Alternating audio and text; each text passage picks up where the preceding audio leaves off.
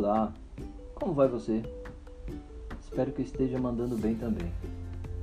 Como eu falei no último episódio, aproveitando o mês que comemoramos o Dia dos Namorados aqui no Brasil e considerando que segunda-feira eu falei sobre as palavras de afirmação, que segundo Chapman seria a primeira linguagem do amor, hoje eu quero tratar sobre a segunda linguagem do amor, que é a qualidade de tempo. E como anda seu tempo? Isso, o seu tempo com seu amorzinho ou com sua princesa? Ou melhor, como anda a qualidade de tempo que vocês dispensam um ao outro? Gary Chapman relatou que os relacionamentos estão fracassando porque as pessoas desaprenderam a conversar. E levando em consideração os estudos de Bauman, eu posso lhe dizer que você e seu amorzinho, ou que você e sua princesa, talvez não estejam sabendo aproveitar da forma correta o tempo juntos. E assim eu lhe faço uma pergunta. No seu relacionamento romântico afetivo, você divide ou compartilha? E eu não me surpreenderia caso você me respondesse que você divide. A maioria dos casais são assim. Mas posso lhe dizer que se você se dispor a prestar um pouquinho mais de atenção ao seu relacionamento, com certeza você vai conseguir sim compartilhar. Penso que quando decidimos formalizar um relacionamento, seja ele de qual orientação for, talvez devêssemos pensar numa questão que se refere à diferença entre unanimidade e unidade. Você e seu amorzinho ou sua princesa necessariamente não precisam pensar igual, seja lá sobre que assunto for. Ou seja, pode ser que vocês tenham opiniões totalmente diferentes sobre qualquer assunto. Que vocês não sejam unânimes na forma de ver as coisas. E te digo mais, isso não é problema algum. Mas você concorda comigo que apesar de vocês não serem unânimes sobre qualquer assunto, ainda assim vocês precisam se olhar como uma unidade? Talvez não caiba mais aí o pensamento do que é meu ou do que é seu, e sim do que é nosso, do que faz bem a nós.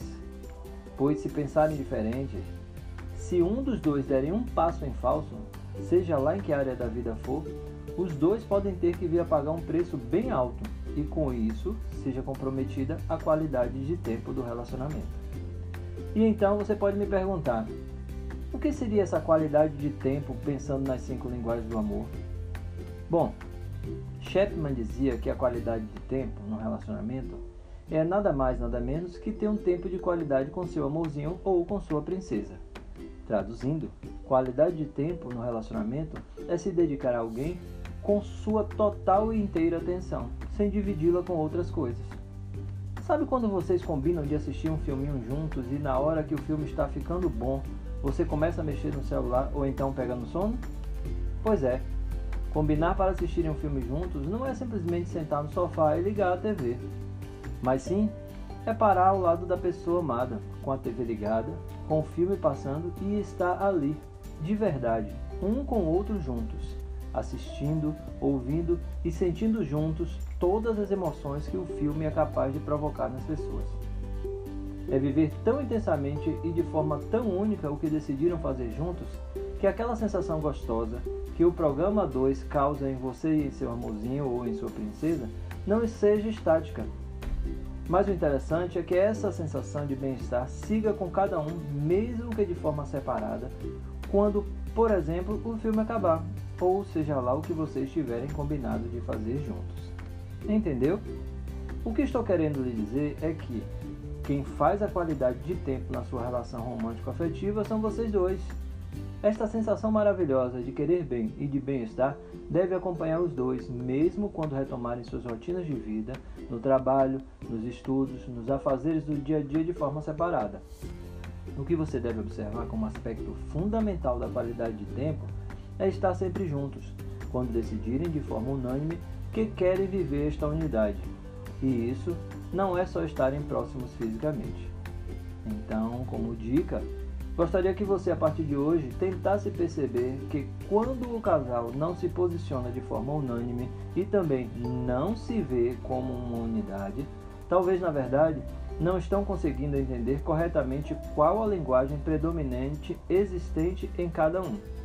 E com isso, a comunicação é afetada, o que muitas vezes impede que os dois se sintam amados, aceitos e valorizados um pelo outro, e com isso, consequentemente, a qualidade de tempo da relação seja afetada.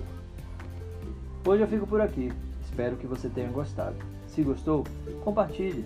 Mas se não gostou, compartilhe a si mesmo. Pode ser que outra pessoa goste e que faça bem para ela.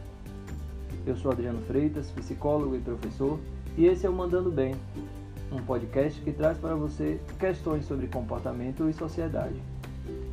Até a próxima segunda-feira, com mais um episódio desta série sobre as linguagens do amor, e que daqui até lá você já tenha conseguido perceber como vocês têm pronunciado as palavras de afirmação e também como vocês têm aproveitado a qualidade de tempo juntos, principalmente considerando que neste tempo de crise e de isolamento social é de extrema importância ter uma atenção ainda mais cuidadosa no que se refere ao cuidar e entender o tempo e o local emocional do outro. Talvez este não seja o momento de se tomar grandes decisões que venham a impactar negativamente em suas vidas pensando a médio e longo prazos.